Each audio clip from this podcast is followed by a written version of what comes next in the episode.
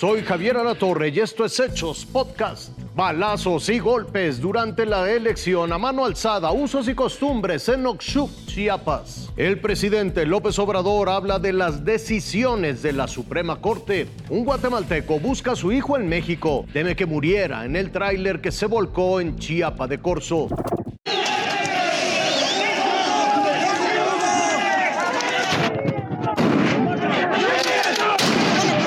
Lo que inició como un acto democrático terminó en un hecho violento sin precedentes en el municipio de Oshuk, en los altos de Chiapas.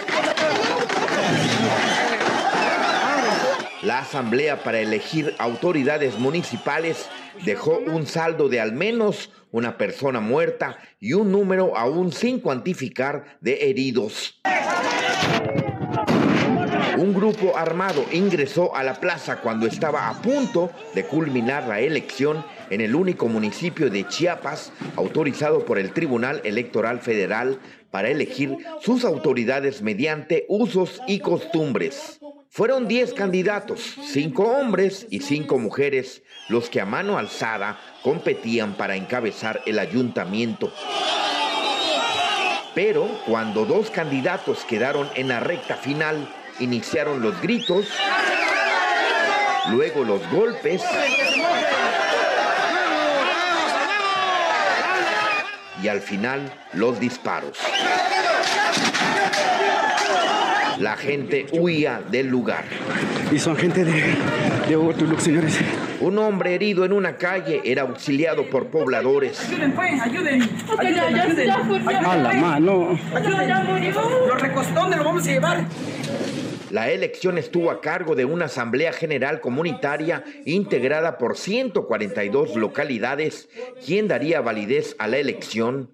Los habitantes solicitaron que no existiera presencia de policías, por lo que solo asistieron autoridades electorales como testigos para dar fe de los hechos y validar la elección. Aunque esta vez quien dará fe de los hechos será un ministerio público para responder muchas preguntas por estos hechos como quién comenzó la violencia, de dónde salieron las armas y qué hay detrás de estos lamentables sucesos. Eria Cuña Meneses, Fuerza Informativa Azteca.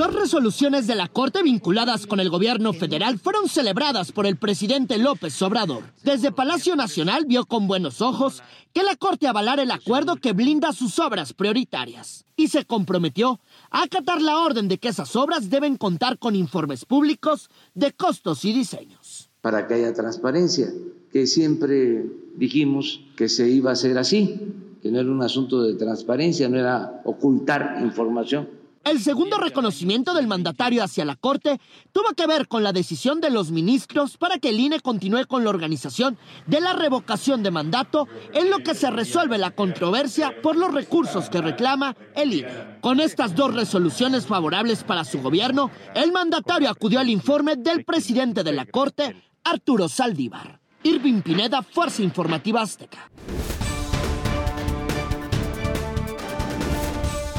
Don Ricardo salió desde el domingo desde Canilla, municipio del departamento de Quiché, Guatemala, en busca de su hijo, Stanislao Rolando Toj de la Cruz, que según dice, subió al tráiler que se accidentó el pasado jueves con destino a Puebla.